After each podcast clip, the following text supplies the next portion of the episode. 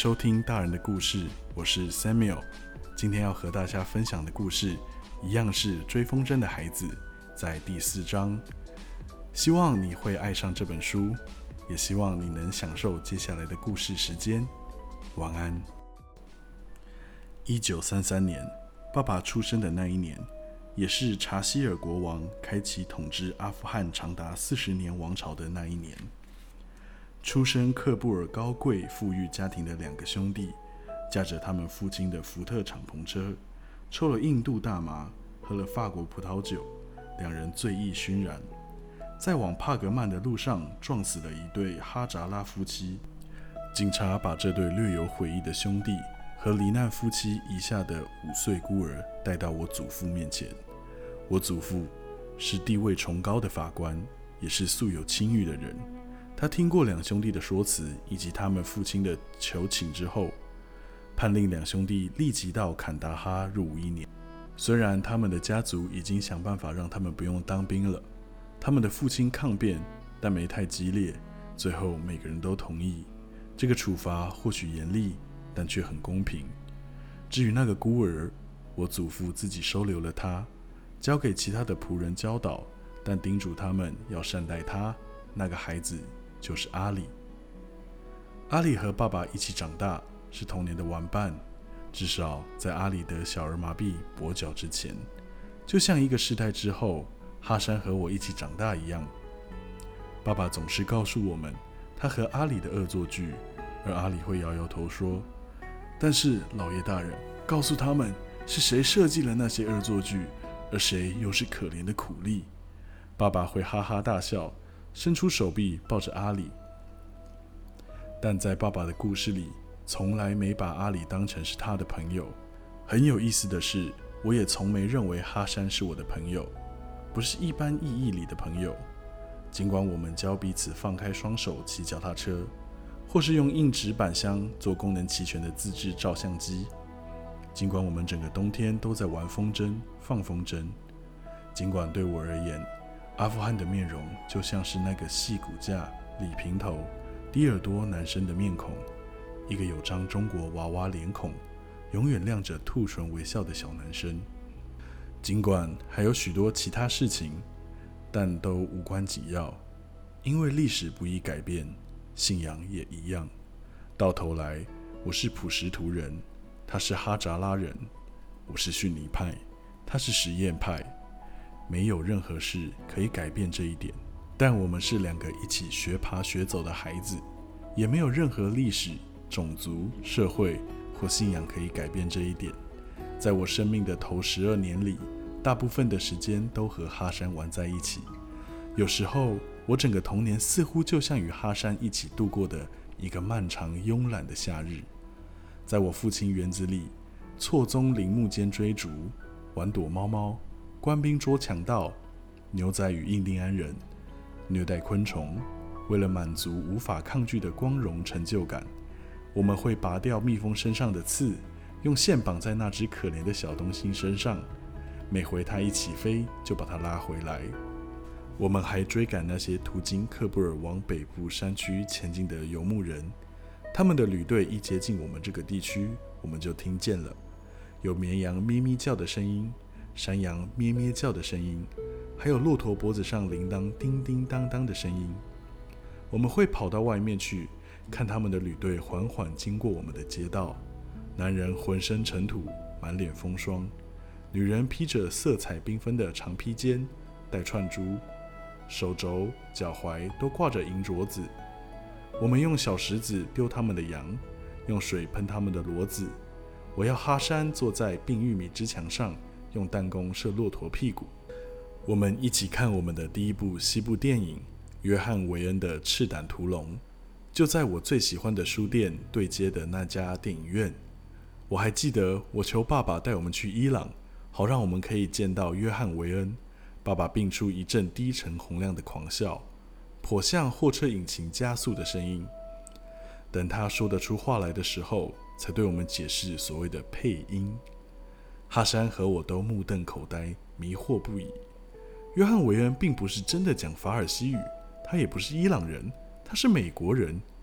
就像我们常看到在克布尔闲晃的那些穿着鲜艳破短裤、留长发、和善的男男女女一样。我们看了三遍《赤胆屠龙》，但我们最喜欢的西部电影《好勇七蛟龙》看了十三遍。每次看到结尾，墨西哥小孩埋葬查理士·布朗逊那一幕，我们就开始哭。结果他也不是伊朗人。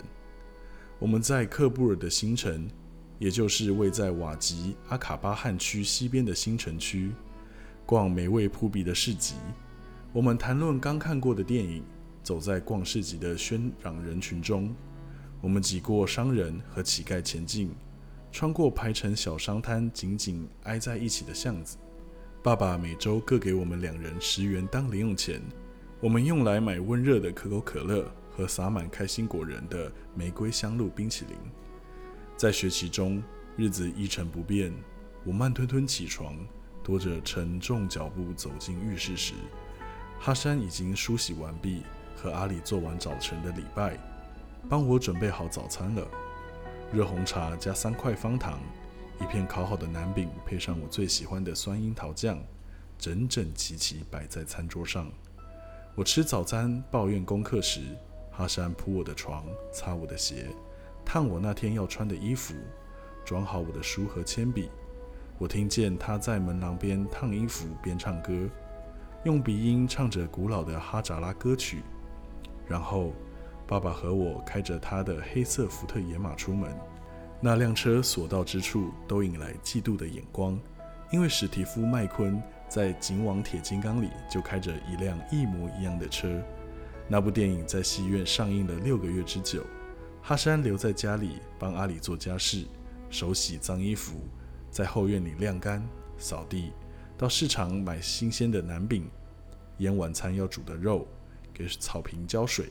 放学之后，哈山和我又聚在一起，抓一本书，跑上一座碗状的山丘，就在我父亲位于瓦吉阿卡巴汗区那片家产的北边。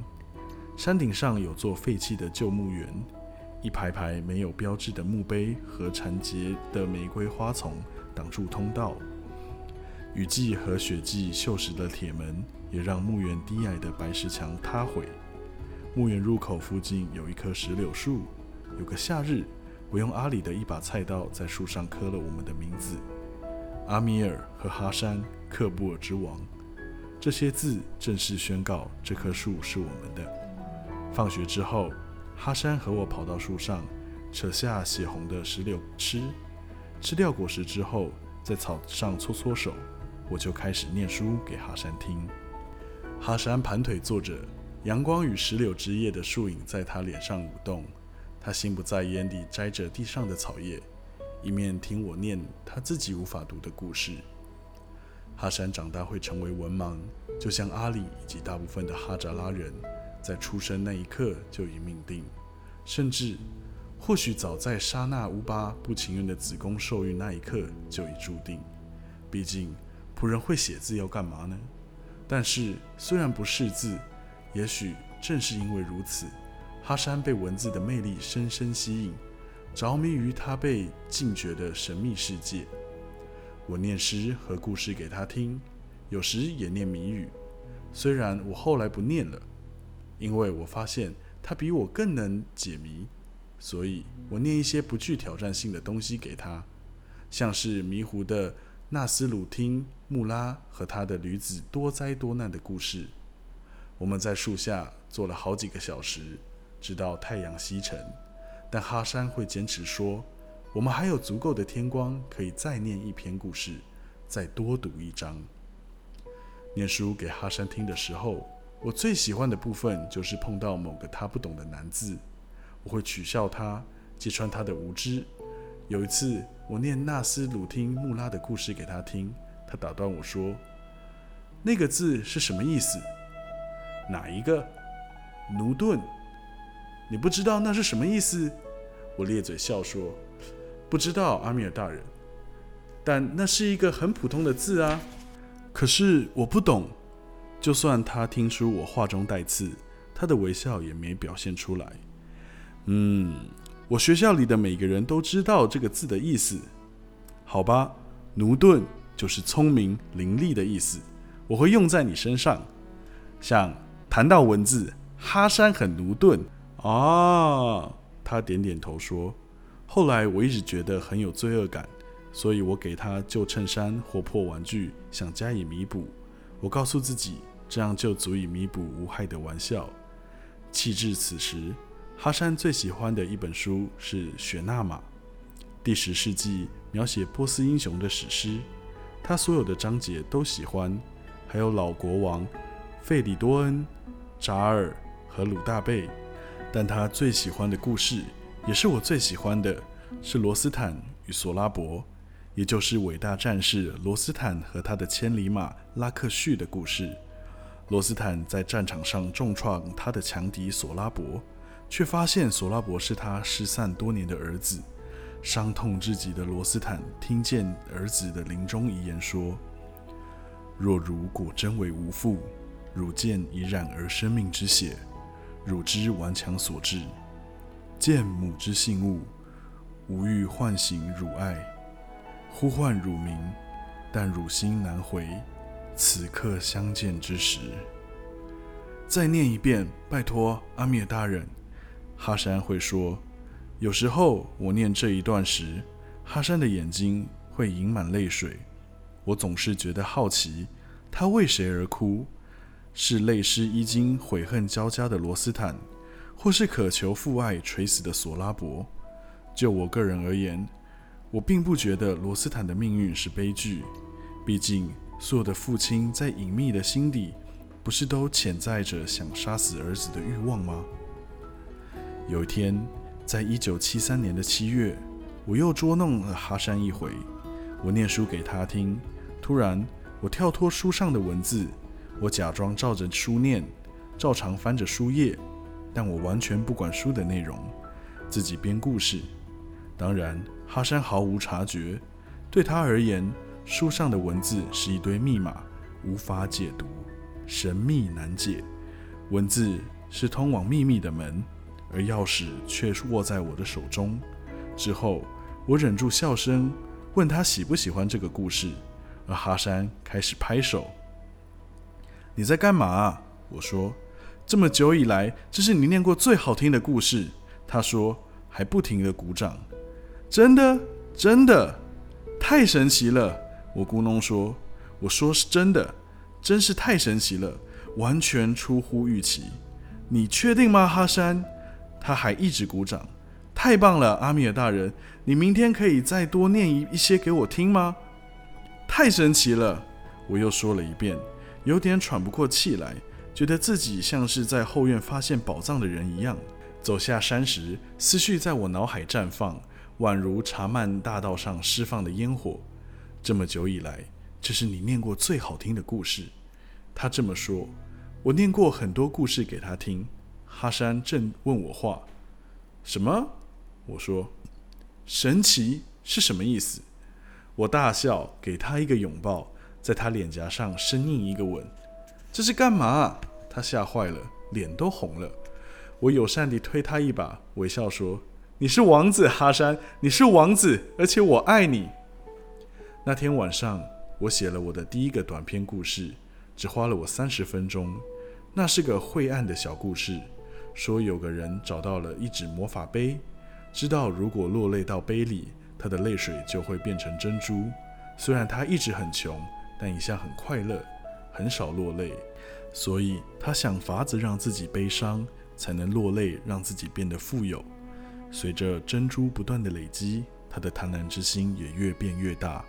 故事的结尾是那人坐在珍珠山顶，手握刀子，无助地落泪到杯里，他心爱的妻子却横尸在他的臂弯里。那天傍晚，我爬上楼梯，走进爸爸的吸烟室。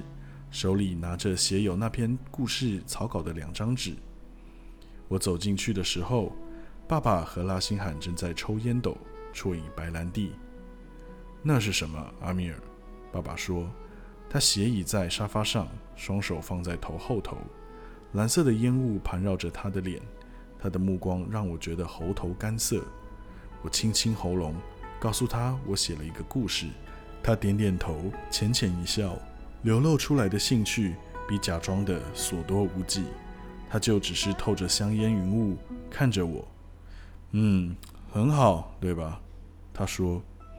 我站在那里可能不到一分钟，但是直到今天，那仍是我生命中最长的一分钟。时间一秒一秒慢慢走，一秒到下一秒之间似乎永恒无止境。空气变得沉重、潮湿，甚至凝固。我呼吸困难。爸爸还是盯着我，浑身不自在，没有要读的意思。一如往常，拯救我的是拉辛罕。他伸出手，给我一个毫无虚伪的微笑。我可以看吗？阿米尔讲，我很想读一读。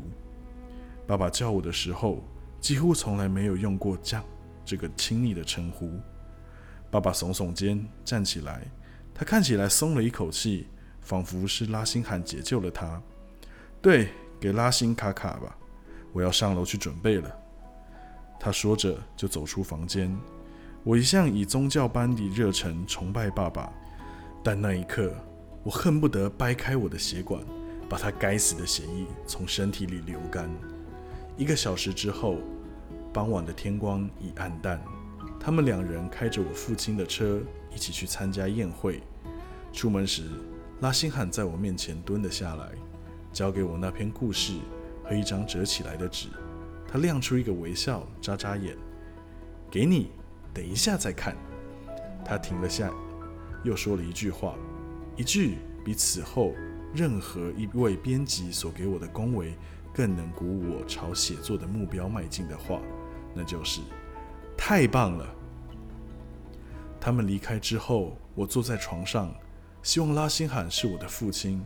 接着我又想起爸爸宽厚的胸膛，他紧紧抱我在怀里的时候，感觉真好。